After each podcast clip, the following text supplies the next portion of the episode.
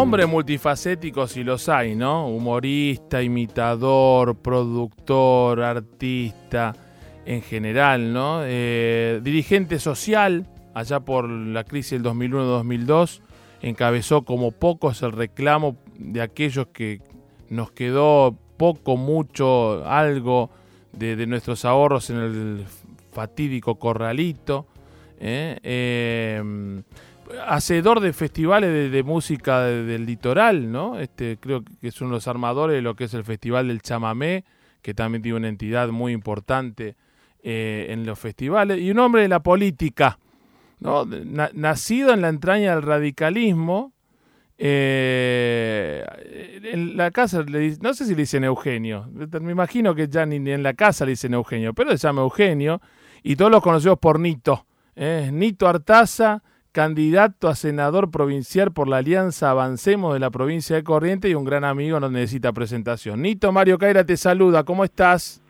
Mario, querido, ¿cómo te va? Un gusto saludarte. Tantos años, ¿eh? Una alegría que estamos, este, bueno, en este caso el sábado trabajando acá en el teatro con la Jaula de las Locas, este, con una con una gran producción que hemos hecho desde hace tiempo acá en el Teatro Broadway. Y bueno, siempre un gusto saludarte. Qué exitazo, ¿no? Con, con el negro en Mar del Plata, este el negro la vi, digo, ¿no? Con Cecilia, y se repite en Buenos Aires, ¿no? Una, hablamos primero de la obra que y después nos metemos en la política. Vamos a hablar de las cosas lindas. Primero el otro también es lindo, pero vamos, un poquito más de ruido. No, muy bien. Sí, la obra realmente es una historia de amor, pero uno de los musicales más divertidos que tiene Broadway, ¿no? Y bueno, la adaptación y la dirección la ha hecho Cecilia, que es un poco la madre de la criatura, y el negro la vi que recibe las ovaciones. Eh, Juan Manuel Artaza, mi hijo, que hace de mi hijo en la obra también. y bueno, y hay como 14 artistas, así que muy muy feliz. Estamos agregando eh, dos funciones ahora también, ¿no? ¿Qué edad tiene Juan Manuel? Manuel tiene 31. Ah, 31. A ver, la conocimos las temporadas del año 92, estamos hablando de hace 20. Y claro, era el chiquitito que, que daba vuelta cuando hacíamos las temporadas en Mar del Plata, que vos estabas con Cheruti, con, Are, con Aresi, que hacía, hola, ¿cómo te vas? ¿qué haces? ¿Cómo estás? ¿No? dando vuelta en el ermitaje ahí. Eh, Nito. Sabrina, que, ¿Eh? que tiene 32, que está viviendo ahora en, en Francia, ¿no? Ah, mira vos, ¿qué está haciendo Sabrina allá en Francia? Y bueno, Sabrina se fue para allá, quiere hacer su experiencia francesa, porque ah. sabes que él y Juan Manuel, ella y Juan mm. Manuel son hijas de, la madre francesa, y entonces quería, dejó un poco acá la comedia musical, que ya estaba muy bien, pero está trabajando, ha puesto dos negocios con mm. el, con el eh, esposo, que es eh, Met, ¿no?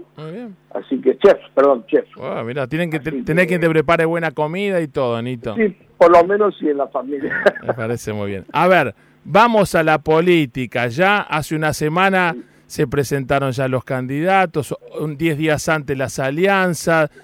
¿Cómo, cómo ves? Primero te hablo del radicalismo, ¿no? ¿Cómo ves? Eh, ¿Sigue existiendo el radicalismo radical, viste, con el peronismo peronista? ¿O ya eso no existe más y cada uno se acomoda como los peronistas donde hay un lugarcito? Y los de Cambiemos ya no son radicales, sino que son Cambiemos. ¿Cómo es la bueno, lamentablemente, Mario, no hay en ninguna de las fórmulas ningún radical. Mm. Eh, eso es un poco doloroso porque es una es una cuestión anticipada de que esto iba a ser así, ¿no? Mm. Un gran partido que tiene una gran idea. Yo creo que el radicalismo sigue existiendo. Ah. Lo que no está bien es la UCR, mm. es decir, los dirigentes, pero el, espíritu radical está, es decir, el radicalismo es una agenda, es una agenda para los trabajadores, para la clase media, una agenda eh, de desarrollo, es una agenda sobre todo para, para los sectores más desposeídos. Mm. Pero eligió mal el camino en Gualeguaychú de acompañar a Macri desde mi punto de vista y obviamente subjetivo. Mm. Este, yo creo que el radicalismo ha perdido sus principios al acompañar el ajuste del Fondo Monetario, al acompañar baja de jubilaciones, etcétera, ¿no? Ni siquiera por acompañar una agenda internacional que no es la del radicalismo. Ni siquiera por vocación de poder, no podemos decir, bueno, ok, necesitamos estar en el poder para poder aplicar la agenda radical, entonces transamos en la política, qué sé yo, pero los, dejan afuera, meten a Pichetto, ¿no? Eh, aparte de eso, decir, bueno, ok, nos jugamos la ficha, pero tenemos a cambio esto y podemos tener injerencia y imponer nuestras ideas. Tampoco eso. No, porque no se hizo un acuerdo programático. Cuando en Gualeguaychú se, se, hizo un acuerdo para ganarle al gobierno anterior. Eh, un acuerdo programático no hubo. Y entonces ahí se cometió el error. El radicalismo tendría que haber salido al no cumplirse ese acuerdo programático. Primero pedirle perdón a la ciudadanía por haber participado en este ajuste eh, brutal a la ciudadanía a través de las tarifas, a través del endeudamiento con el fondo. Eh, y después haber salido de Cambiemos. Mm. Pero me parece que muchos dirigentes del radicalismo se han acostumbrado a consumir poder y no a mm. construir mm. poder, Mario. Y entonces están en esta situación cómoda, digamos. Pero fíjate que cuando hay que castigar a alguien va a ser al radicalismo. Eh, si hay algún mérito va a ser de Macri. Y si hay que echar la culpa a alguien va a ser al radicalismo. Está pasando hoy en las fórmulas. El radicalismo es castigado, digamos, ¿no? Eh, tiene el chivo expiatorio. Eh, a nivel nacional, teniendo la dirigencia radical que no cumple con lo que es el mandato de la UCR o con lo que es la esencia, eh, ¿vos por, por, por quién este, vas a, a, poner tu, tu, voto de confianza o, jugás solo local en tu provincia? No, mira, yo tengo un partido formado allá en la provincia, tuvimos este, elecciones provinciales, yo no salí electo senador porque hicimos, digamos, cuidar el, electorado que tenemos. Eh, yo estoy dentro del Frente Renovador que hizo acuerdos con este, con el Frente de Todos, mm. Massa, ¿no? Mm.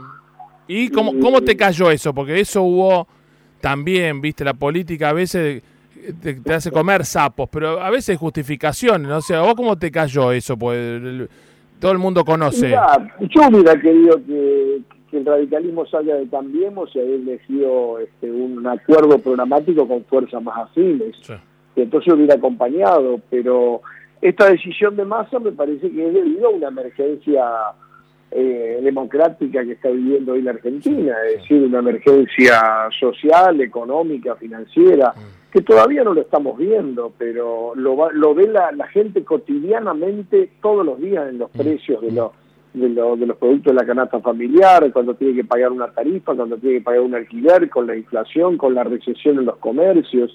Y entonces se elige, eh, yo creo que Massa priorizó eso, digamos, este, vio que la tercera opción no era, no, era viable en una situación como esta y que lo primero que había que hacer es eh, dejar de poner en práctica estas políticas eh, de ajuste económico llevadas a cabo por el gobierno de Macri. Mm. Vos, vos que sufriste y mucho, como muchos otros que quedamos enganchados en offside en el corralito, con mucho, con poco, con menos, con más, eh, gente que murió por no poder hacerse tratamiento, eh, que fue, fue tremendo, ¿no? Eh, en, el día a día, en la calle, en la recesión o en, la, en lo que nos toca en la económica diaria, ¿se puede hacer alguna analogía? ¿Ves a la gente preocupada? Tal vez no. ¿Cómo lo ves vos que la camina... La gente va al teatro, hace un esfuerzo enorme para ir al teatro. La gente te dice algo. ¿Cómo notas a la gente? ¿Busca reírse para también olvidarse? ¿Cómo lo ves vos? Sí, siempre en la crisis la gente viene al teatro, mm. viene a reírse, a entretenerse un poco, a distraerse, ¿no? Mm. Eso ocurre y nosotros por eso hacemos mucho teatro popular en el cual hacemos muchas promociones, etcétera. Yo no veo una analogía tan parecida porque no hay hoy grandes depósitos en dólares, pero sí este, veo la, la, crisis de consumo que hay, este, evidentemente hay una crisis en la industria, hay una crisis en el comercio, la gente que no puede pagar sus tarifas, el aumento de la pobreza. Vengo a una provincia donde tiene el 50% de pobres, mm. según las últimas este, cifras del INDEC. Eh, me parece que ah. sí, esa es la analogía que se ve. Mm. Se ve cada vez más gente en la calle este, en posición, en, digamos, de, en, situación de calle. Mm. Eh, la crisis está golpeando mucho y va a ser más fuerte si continúa este ajuste, ¿no? ¿Y por qué crees a ese así como electorado que dice, vos, la dirigente con mejor, y yo le tengo mucho aprecio y respeto a María Eugenia Vidal, ¿no? Pero con esos números, ¿no? De pobreza en los, eh, los valores casi de la crisis post-2001, ¿por qué crees que, hay dirigentes que preservan más allá que ya son cuatro años de gestión? No digo que la culpa sea de ella, ¿eh? Pero digo, ¿cómo, cómo entendés la analogía de la voluntad popular? Me parece que a veces da, eh, primero que hay que construir enfrente, mm. hay que tener un eh, gobierno en cualquier lugar, municipio, gobernación o presidencia, mm. que pueda reemplazar eh, sólidamente a quienes están. Que tenga una propuesta qué se va a hacer con el endeudamiento, qué se va a hacer con las tarifas, mm. con los salarios, de qué manera se va a superar la crisis y para eso hace falta experiencia, volumen político importante, volumen político importante en senadores, diputados y gobernadores e intendentes. Cuando esté eso bien firme, yo creo que la gente ahí va a producir el, cambio.